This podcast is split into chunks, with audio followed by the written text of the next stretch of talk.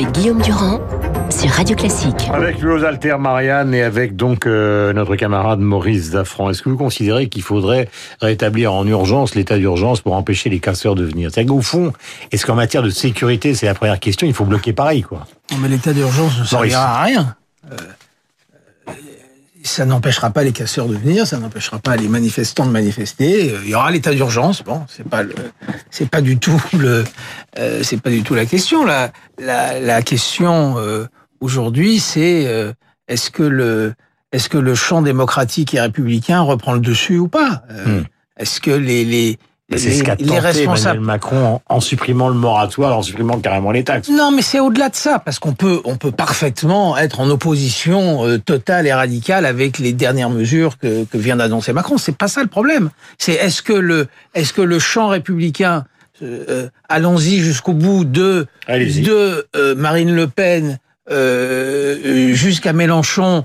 de la CFDT jusqu'au MEDEF en passant par la CGT, les, les grands intellectuels, etc appelle au, au calme. C'est cette la réponse, la réponse est non. Voilà. Donc on est on, est dans une donc on est dans une crise démocratique extrêmement profonde. C'est ce qu'on est en train de découvrir. Qu'on est mhm. dans une crise démocratique extrêmement profonde. Euh, Louis Osalter, vous êtes le plus jeune d'entre nous, mais en tout cas, vous connaissez les luttes sociales depuis des années, et en tout cas les luttes sociales d'un point de vue historique.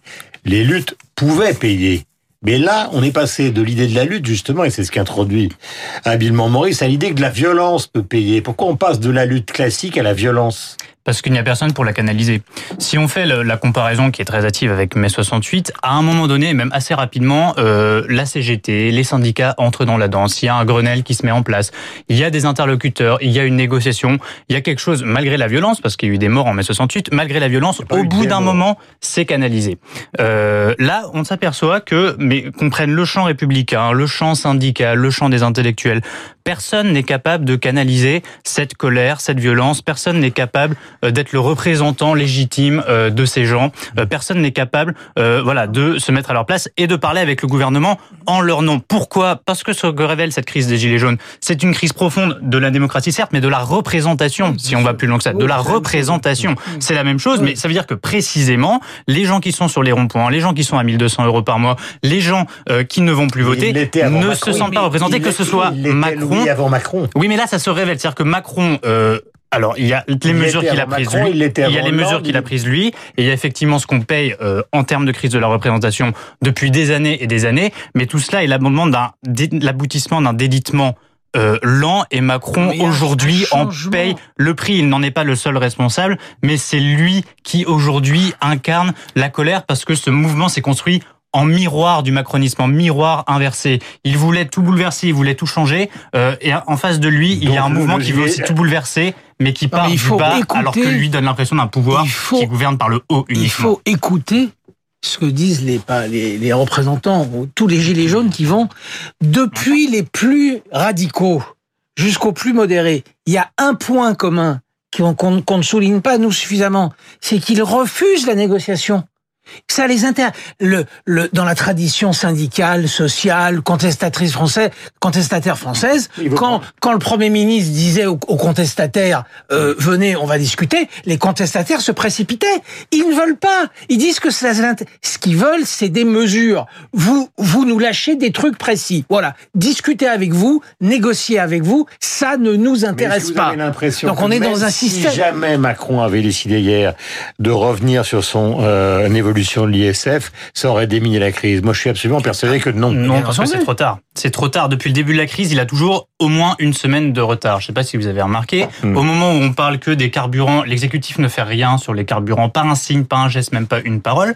Ensuite, au moment où les, des violences commencent euh, à éclater, on se rend compte que le maintien de l'ordre n'avait pas été suffisamment euh, anticipé. Et ensuite, au moment où la les revendications ont largement dépassé cette seule question des carburants, du prix de l'essence, et eh ben le gouvernement ne fait qu'un geste que sur cette euh, mesure-là. Et donc, parle d'un moratoire, puis d'une annulation. En plus, la communication est catastrophique. Alors que le mouvement des Gilets jaunes, il a largement dépassé cette simple question des carburants. Donc depuis le début, Emmanuel Macron, il a une semaine de retard. Ils ont fait l'exécutif une erreur d'analyse depuis euh, le début. Je dis pas que j'avais vu venir tout ce qui se passait là, mais euh, ils ont fait une erreur profonde d'analyse sur la nature de ce mouvement. Ils pensaient avoir affaire à une une jacquerie, comme il y en a eu. Ils pensaient que c'était de la dimension au pire des bonnets rouges. En fait, ça, ça va il faut- bien plus loin il que ça. Faut, il faut, il faut. Maurice Alors, le, le gouvernement est en retard d'une semaine. Moi, je l'ai, je l'ai écrit cette semaine qu'il est en retard systématiquement.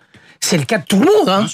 Alors c'est plus grave parce que le gouvernement c'est le gouvernement, mais c'est le cas de l'opposition, euh, c'est le cas de, de Marine Le Pen, c'est le cas des journalistes, c'est le cas des médiateurs, etc.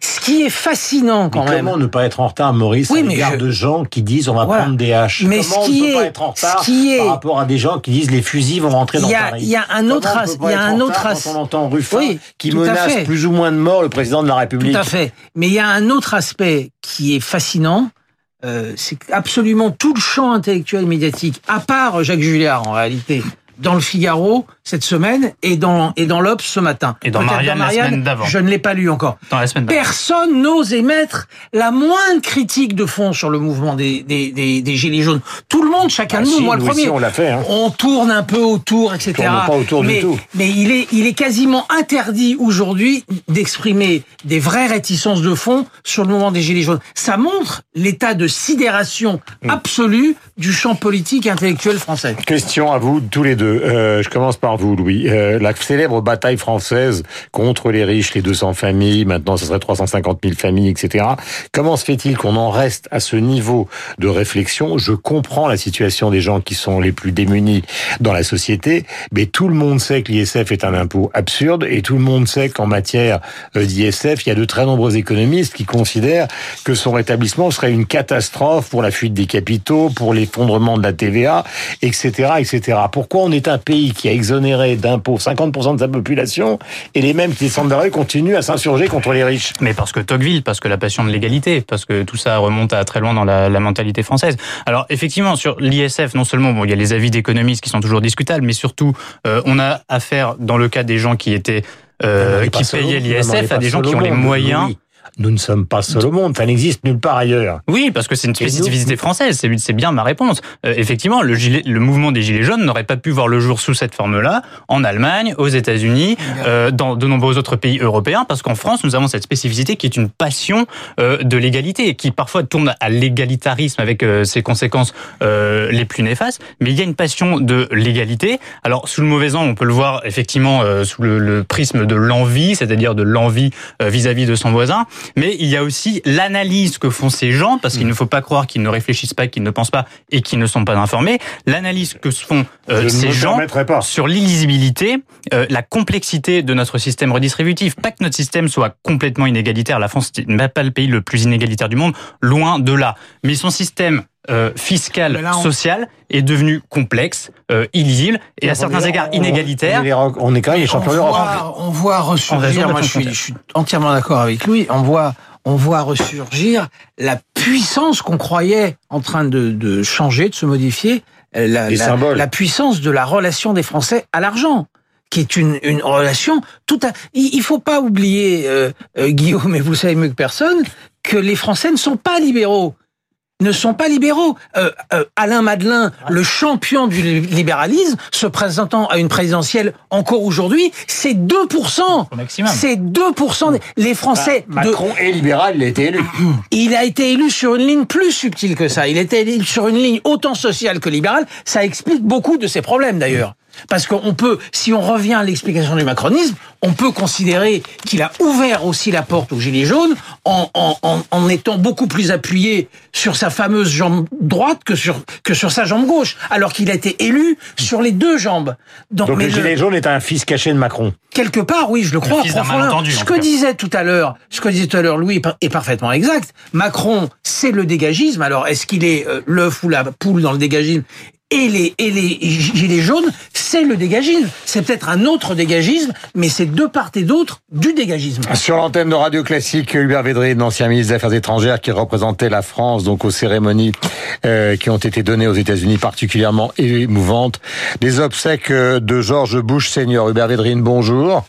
Bonjour. Vous avez représenté la France à ces cérémonies. Alors on en a vu quelques épisodes sur les chaînes françaises, beaucoup évidemment sur les chaînes américaines. Et c'est vrai qu'on a eu l'impression à l'égard de ce président qui fut l'un des rares à ne pas être réélu d'une grande communion nationale. Oui, ce qui est frappant dans ce pays, les États-Unis, qui sont euh, très très profondeurs. Ah. Alors là, il y a un petit problème. Bon, je vous entends plus, Hubert Védrine. Bon. Bon, il a disparu, Hubert Védrine. Eh bien, on essaiera de le récupérer plus tard dans la matinée euh, ou demain. Il est 8h56 sur l'antenne de Radio Classique. Merci à tous les deux d'être venus ce matin. Donc, euh, Louis et Maurice sur l'antenne de notre bien-aimé radio. Nous avons rendez-vous avec Franck Ferrand qui va nous raconter les aventures de Mr. Pickerton, l'homme qui a inventé les détectives privés. Il est 8h56. Euh, nous avons rendez-vous donc avec Franck, mais tout de suite avec Laurence pour la météo, le journal et le passage obligatoire, enfin obligatoire, le passage que nous souhaitons obligatoire par la bourse.